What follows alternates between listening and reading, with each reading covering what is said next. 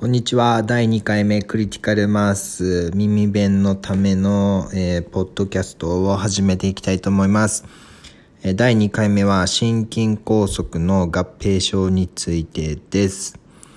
えー、項目は全部で1から15まであります。では、1個目。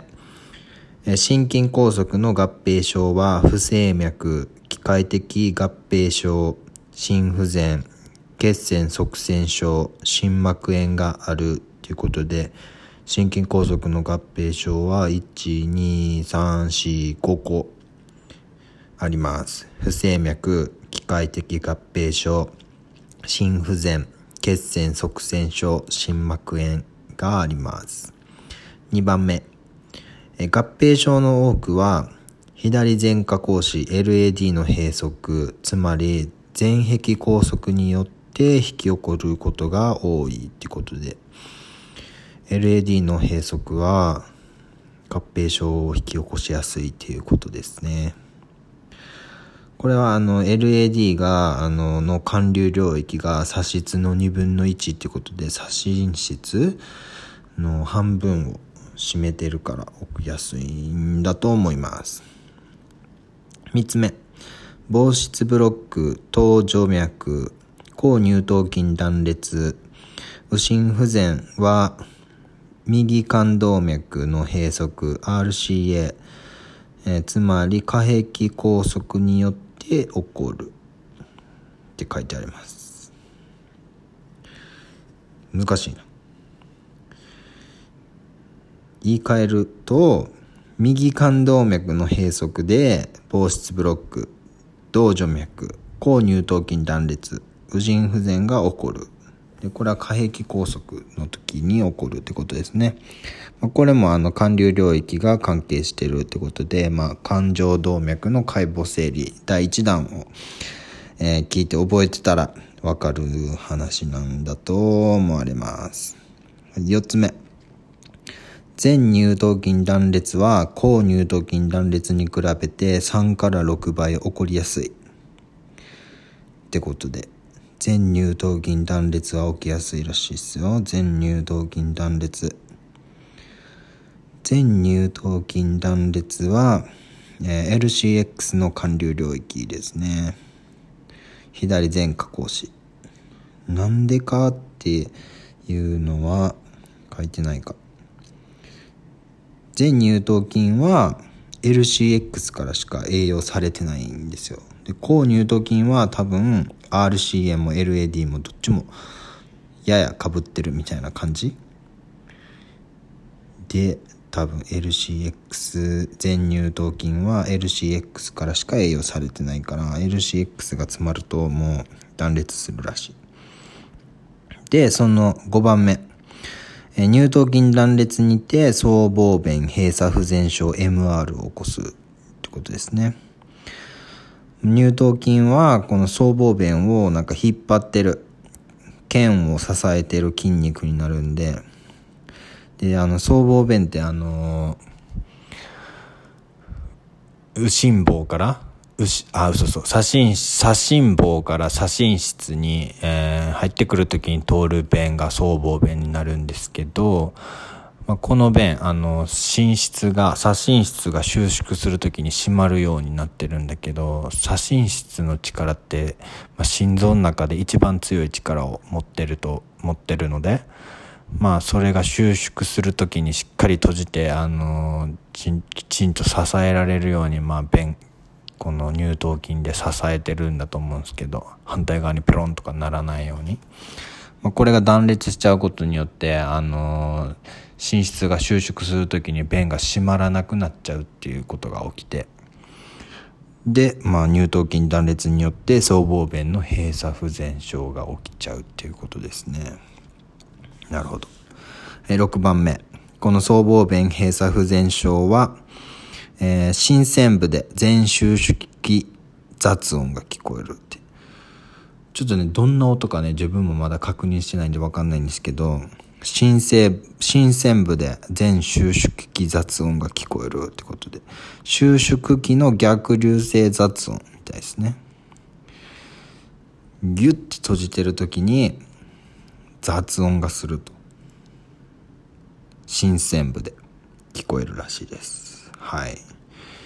この音をねちょっとまた今度確かめてみたいと思います。はい。7番目。えー、新鮮部は第6巻で聴診するってことでまあ新あの心音聞く場所とか、まあ、いろいろあるんですけど、まあ、この MR の時の新鮮部の聴診の場所っていうのは第5、6巻で、まあ、聴診。で、左側外になると、新鮮部が胸壁に近づくので、より聞きやすくなるということです。はい。8番目。MR、えー、僧帽弁閉鎖不全の場合、心音は3音、低い音、ドンと聞こえるということですね。はい。寝室拡張器に聞こえる。新鮮はなしって書いてあります。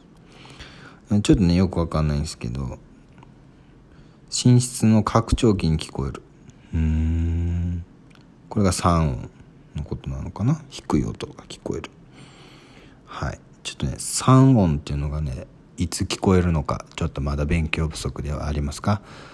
また今度勉強します。はい。9番目。機械的合併症として心破裂心室中核線香乳頭筋断裂がある。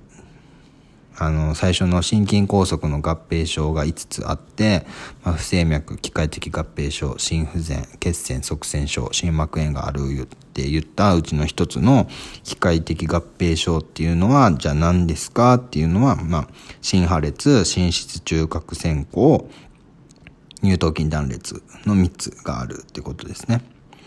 はい。で、10番目。心破裂は、左室自由、自由壁破裂が多く、心タンポナーデを呈するってことで、まあ、左室自由壁って、まあ、どこやねんって感じでちょっと十分もよくわかってないけど、まあ、多分あのー、LAD の寒流領域は左室の前壁とか、新鮮部寝室中核前3分の2とかで、まあ、LAD 領域が左室の2分の1を占めてるっていうことで、まあ、この辺が拘束することで、まあ、心破裂起きやすいっていう。で、まあ、心破裂したら、まあ、その症状として、まあ、心タンポナーデを呈するってことで、まあ、心臓が動きにくくなるとかそういうことですね。で、11番目。心室中核線香は、全収縮器雑音が大動脈弁領域の第4六管胸骨左炎で聴診されると。新鮮ありって書いてますね。ちょ新鮮っていうのがこう一体何のことなのかちょっとわかりません。ただ新鮮があるらしい。MR の場合は新鮮はないけど、新設中核線香の場合は、えー、新鮮があるらしい。で、まあ、全収縮技雑音。まあ、これも MR の時と同じ音が、まあ、大動脈弁領域で聞こえるみたいですけど、この音を聞こうと思った時は、第4六管胸骨左炎ってことで、第4六管の胸骨の横だからもう心電図の、あのー、貼るところですね。あのー、黄色かな？貼るところで聞こえるらしい。はい。12番目。えー、っと、まあ、この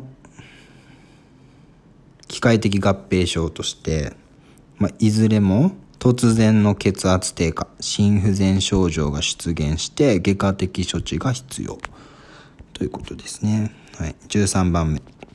えー、心タンポナーデの症状は心音の微弱、気脈、形状脈徒長、CVP の上昇、脈拍数の上昇があるということで気脈ってこれちょっとよくわかりませんまだ。心音微弱気脈形状脈度長 CVP 上昇脈拍数の増加ってことですね。はい。まあ血圧は下がってくるんでしょうね。心タンポナードで心臓が動きにくくて。でも収縮はできるけど拡張がしにくいっていうことですよね。血圧は下がるんでしょうか？拡張がしにくいから CVP は上がると。うんうん。で、気脈、14番目。気脈とはって書いてますね。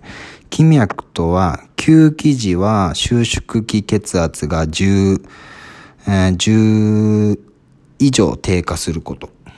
別名をクスマウル脈というということで。息を吸った時に血圧のシストールが下がっちゃうこと。みたいです。ハイポの時みたいな感じ。15番目。形状脈土調は45度状態を起こした状態で形状脈を確認できたら土調している。ということで。で、これは右質の拡張障害によこよって起こって CVP が上昇しているということですね。はい。えー、以上15項目でした。これが心筋梗塞の合併症でしたね。はい。えー、今日も耳弁して復習したんですか？俺、ちゃんと覚えてました？えー、継続して耳弁して、えー、しっかり覚えていきましょうということと、あとあれですね、わかんなかったところ、何でした？新鮮って一体何ですか？っていうところ。あとは、三音、低い音。何ですか？って、まあ、心音に関してはちょっと勉強不足で、まあ、単語だけ覚えても何のことかイメージできないっていう状況だったので、これをまた復習することで、さらに深まるかなと思います。はい。では、第2回目、心筋梗塞の合併症、終わります。以上、クリティカルマースでした。お疲れ